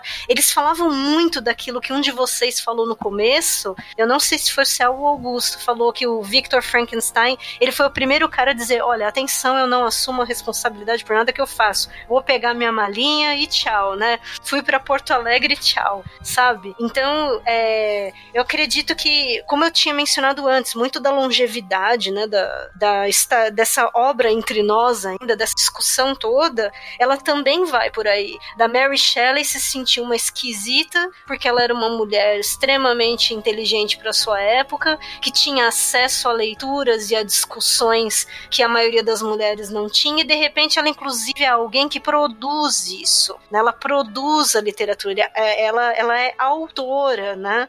Então, quantas questões a gente não consegue trazer para as discussões presentes e sem utilizar de anacronismos? Veja bem. Eu fico, você ficou descrevendo a criatura, eu fiquei pensando no cheiro de formal que ela devia ter, né? pra caramba. Você falando de coisas profundas e eu tô pensando aqui, caramba, mas não, abraçar a criatura cheirando na formal. É, é punk, né? É, e no verdade. fim, você vê, no fim ele era que nem o Wally, ele queria conhecer a Eva dele, entendeu? ele queria mais alguém pra fazer A companhia noiva na do existência, Frankenstein. né? Exatamente. É, e você sabe por que, que o Vitor não faz, né? Porque imagina, imagina, um só já tá me dando esse aborrecimento, mas e se ele tem uma esposa tem uma penca de, de criaturinhas? Imagina, né? É, It's moving. It's alive. It's alive. It's moving. It's alive. Oh, it's alive. It's alive. It's alive. It's alive. Eu achei interessante o, o que você traz agora, Dani, da questão dos temas universais, né? E no limite é justamente isso que torna essa e tantas outras obras é, atemporais, né? é, chamadas de clássicos, né, Exatamente, porque ela tá ao mesmo tempo retratando a sua época, claro, a partir de um romance, a partir de uma leitura própria Ficção, daquilo, uma então. ficção, mas ainda assim é um retrato da época em que ela escreve e de tudo que tá acontecendo à volta dela. Mas o ponto do livro não é uma descrição da época dela. O ponto é a discussão sobre os temas universais. Universais e atemporais. E vai muito além da questão de falar, ah, é cientista brincando de Deus, entendeu? Vai- a obra vai muito além disso. A pergunta Exatamente. se a criatura é, tem ou não tem alma, ela mesma pergunta isso, né? O que, que é a alma? O que, que ela é um indivíduo com que direitos tem essa, essa, essa criatura, né? O que que diferencia ela da gente? O Sim. que, que aproxima a gente dela? É, independente disso, como se relacionar com uma criatura assim, né? Como é, é, pré-julgando, é entendendo a diferença, é, como disse a Dani agora há pouco, ah, julgando o livro pela sua capa ou entendendo a complexidade de um ser assim, né? E, e muito bom que, que você tenha trazido essa discussão, Dani, porque acaba sendo justamente o, o, o ponto que, que é nevrálgico a perguntar a qualquer um que lê, que, que lê a história, né? Gente, afinal, qual é a mensagem de Frankenstein? As muitas mensagens de Não, Frankenstein. eu digo assim. Quando você lê, quando você acompanha algum filme, quando você tá. tá mas principalmente a leitura, né? A gente tá falando aqui do livro, da obra original. É, ao ler, qual foi a grande mensagem que vocês tiram? Qual é, assim, ah, eu lembro de Frankenstein porque. Eu pensei no Pequeno Príncipe. Sabe por quê? Tu te tornas eternamente responsável por quem cativas. Por quem Tá vendo como também. o pequeno príncipe volta? Ó, Não tem jeito. Esse É Maquiavel, isso Cara, aí. criou a criatura e dane-se, vai pra lá. Esse não gostei da cara. É, e aí Esse depois Maquiavel. todas as personagens sofrem com o resultado aí de avanços científicos? Não, querido Victor, é- essa é na sua conta. O Victor é um irresponsável que não usou camisinha, quer dizer. A primeira vez que eu li e conheci a obra, já conhecia né, a obra em, em si em outras adaptações, mas o que traz muito para mim mesmo é a, a- acho que o que destacou, talvez por, por a gente estar ligado à ciência, mas essa questão ética da ciência, é, essa vida que foi criada, é, é- é- ela tem dono, ele tem direito a essa vida, e isso na época assim sempre traz, é- é- realmente é um tema atual é um clone hoje. Você faz um clone, que direito tem esse clone? Esse clone é seu? Ele é dele? Como é que funciona isso, sabe? Então foi muito o que trouxe para mim da, da obra. quem, quem toma conta dessa vida, quais direitos ele tem, e, e, igual puxei aí, é uma coisa atual. Eu, eu, eu, penso muito nisso, nessa obra. Claro que ela tem várias camadas e a gente pode ficar horas e horas aqui, mas para mim, no, no, no, primeiro momento, é o que traz isso, essa parte da ciência.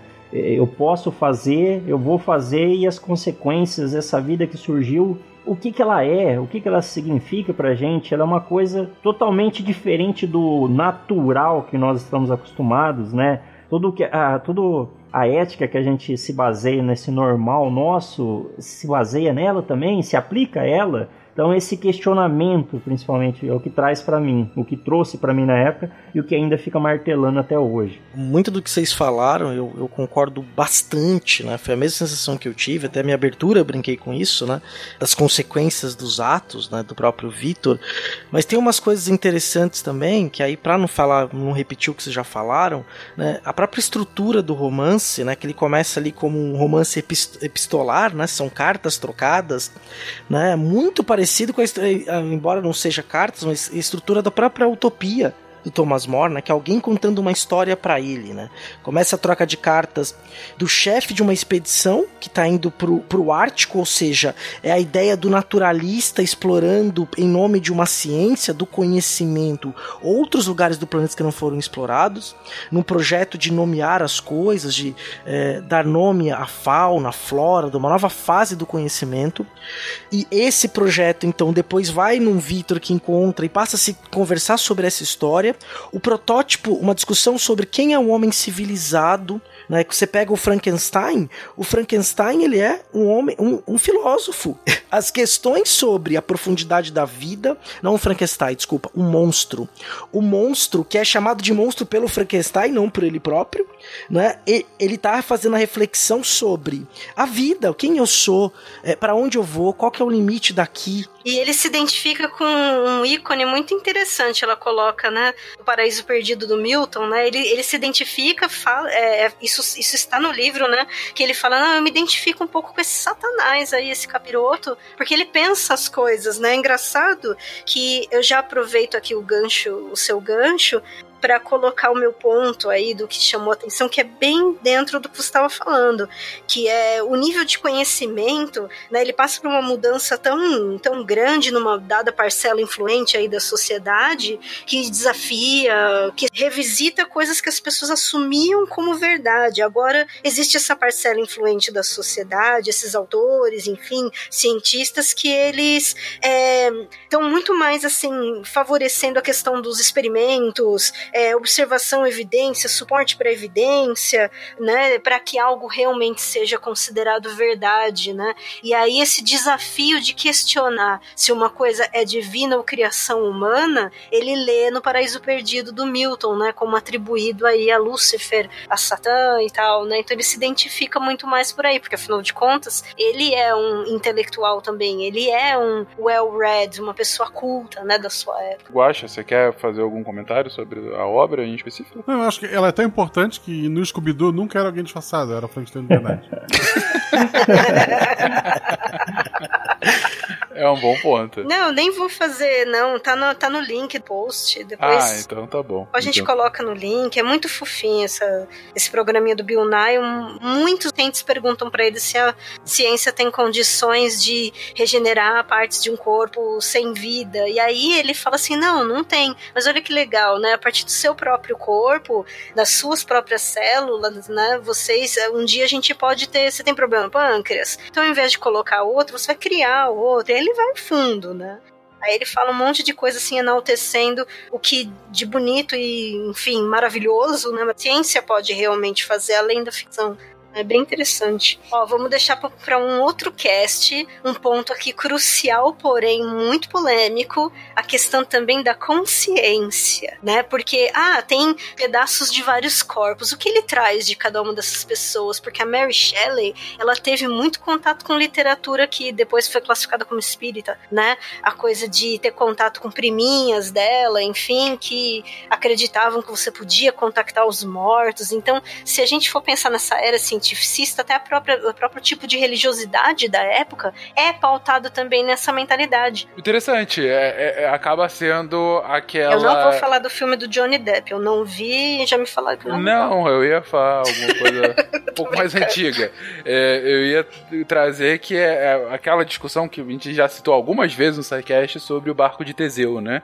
Que se você. Mas enfim, caso você não tenha ouvido, é aquela história de que Teseu vai em uma jornada com o seu barco e durante a jornada o barco sofre diversas avarias e ao longo da jornada Teseu vai reformando o barco trocando uma peça, trocando outra peça, trocando outra peça e finalmente quando ele volta ao porto de onde ele saiu Todas as peças do barco de Teseu tinham sido trocado. E aí a questão é: o barco de Teseu ainda é o barco de Teseu? Seria Teseu o inventor da primeira ideia do Lego ou do Minecraft, né?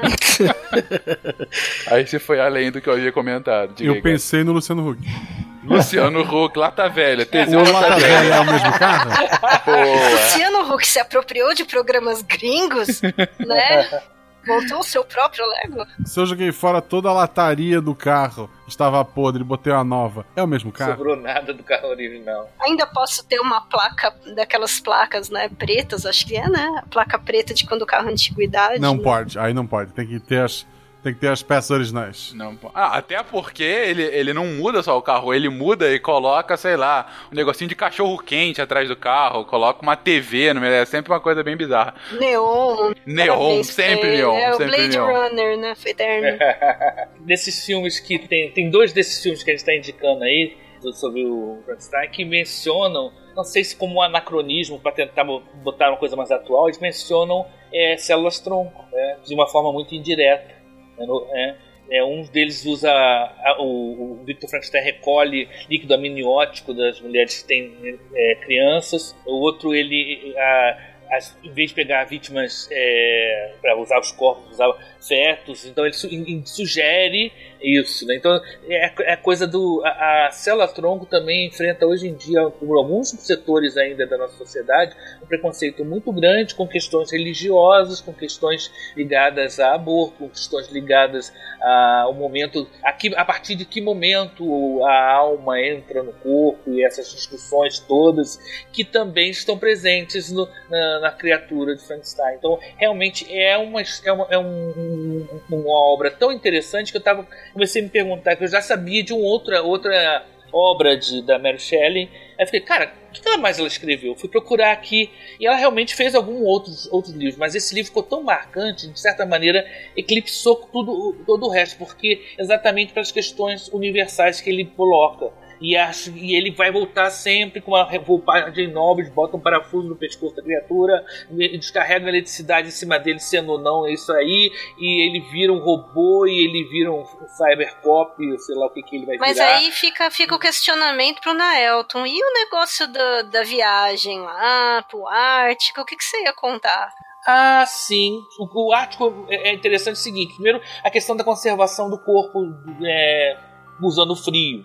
Ele, no- em, várias em vários filmes ele menciona que ele, se- ele tem um corpo dele se, se, se adapta melhor ao frio, sugerindo que o frio conserva de certa maneira as propriedades do corpo da criatura. Podia salgar ele também. Também é.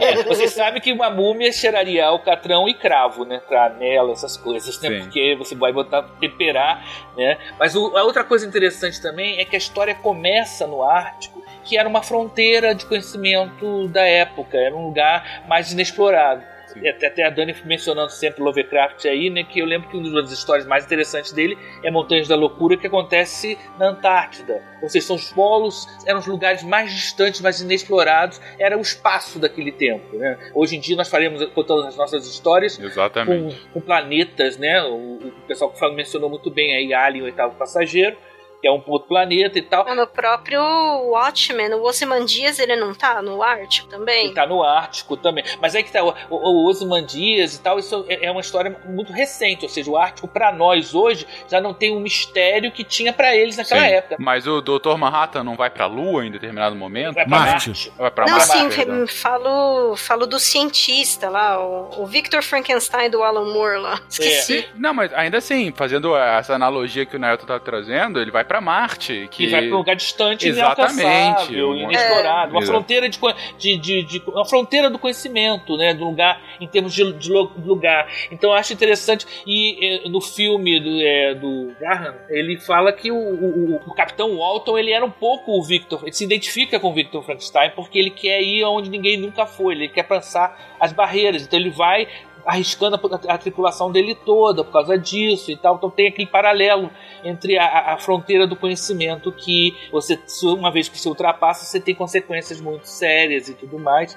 E, o, e a Antártida, né, os lugares frios, é, é muito. Isso me lembra, por exemplo, aquele ah, um filme é, O Horror do Ártico também, o A Coisa, né? Que cai no. Que também tá. Ou seja, os segredos que estão no lugar em que você não deve ir lá procurá-los. Sim, deve- sim, sim, né? Aquela coisa do. É o paraíso, né? Um paraíso onde você não. Se você for comer da maçã, você vai ser expulso de algum paraíso, né? Uhum, Ou seja, você vai uhum. tocar no, no que não deve. no intocável, no, no impronunciável, ou seja, uma- um limite no qual o cientista não deve alcançar. Então essa discussão de que se, esse, se essa fronteira ela existe ou se, ou se ela é social, de certa maneira, ou se realmente tem coisas que a gente não deveria botar o bedelho. Essas discussões todas estão ali, eu acho Botar o muito... B dele é ótimo. É. o- Não sei se vocês próprio- falam isso aí em outro lugar. Eu- aqui no- eu- a gente usa muito isso. Não, não meta o bedelho onde não é chamado. Adorei. Ainda sobre isso do, do inexplorado, da fronteira científica, né, Naelton? Enfim, e a- continuando em mundo pop, a gente tem que lembrar que até aquela terra selvagem dos X-Men não era na Antártida também, né? Que eles iam. É, é terra, terra selvagem, né? Que Tinha toda dinossauro, uma, é, Tinha de dinossauro, exatamente, também era na Antártida. E que hoje, além de o espaço desconhecido, você também tem uma série de filmes que exploram outras fronteiras do consciente, da consciência, né? Então É, você aí tem. Entra no difícil. É, então, aí você entra exatamente do, do que é- acontece quando, por exemplo, a gente dorme, né? Que é o caso da origem. É, A origem está explorando o que acontece no nosso próprio cérebro, né? É alguma coisa, é quase que um intangível aí. Se passa onde a gente não, não consegue simplesmente entender. E tem moral da história do He-Man se a gente quiser achar que o que o diretor disse isso pra gente por conta da mulher, né, do personagem do Leonardo DiCaprio. Ah, você foi mexer, você tentou alterar alguma coisa num consciencial, olha a consequência, entendeu? O, o próprio Matrix e os computadores, né? O, o que Verdade. hoje é real, a realidade virtual, o que, que a gente está vivendo na realidade mesmo? Será que não é uma simulação? Todo esse questionamento, né? Uhum, uhum, excelente. Depois dessa pergunta, eu preciso que vocês olhem pra essa luzinha. E tem uma coisa que me veio agora, assim, com nessas conversas todas tal. Você parar pra pensar, o próprio Blade Runner que a gente brincou aqui, os replicantes, na cultura pop, uma apropriação, eles são criaturas artificiais criar, que vão fazer coisas como humanos e que no final das contas, eles estão indo atrás do criador para que esse criador responda a eles por que, que eles existem e porque eles querem viver mais, né? Tem uma lógica ali do, do, do romance Frankenstein em Blade Runner absurda e durante a nossa conversa eu fiz essa Verdade. associação porque conversa diretamente, né? E aí eles vão atrás do criador, né? O próprio personagem do Rutger Hauer faz isso, né? Nossa, demais, é. Galerinha, um cast muito interessante. A gente explorou bastante Frankenstein e suas. todos os seus paralelos com diversas áreas da ciência. Falamos de biologia, falamos de história, falamos de sociologia e muito de tecnologia. Já falaram aqui o que vocês acharam de mais interessante como mensagem do livro da Mary Shelley. É, mas eu queria que vocês fossem um pouco mais além agora. E para finalizar, qual é a mensagem que vocês imaginam? A, a grande mensagem universal que a gente daqui a 500 anos, um leitor vai estar lendo Mary Shelley, o livro já com 700 anos de idade, e ainda assim vocês acham que vai continuar sendo um debate em voga? Mesmo que te dê vontade, não reanime corpos mortos. Bom ponto. É realmente algo, e eu acho que isso até o final da nossa espécie a gente vai continuar falando sobre isso. que mais? Já que você reanimou, toma conta da criatura, porcaria. Boa. Botou no mundo é teu, hein? Algo mais? Vale pra muita coisa. E ó, pode dar vacina, tá? Tá vivo, tem que vacinar. Não tem esse negócio de antivax 700 anos daqui, Cada não. pedaço separadamente.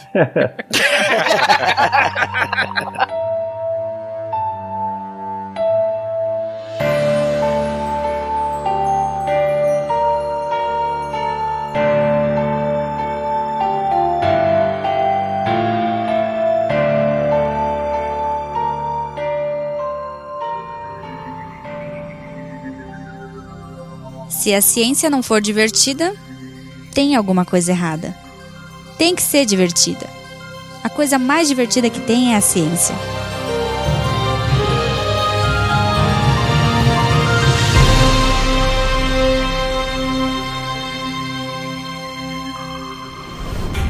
Este programa foi editado por Tapcast. Edições e Produções de Podcast.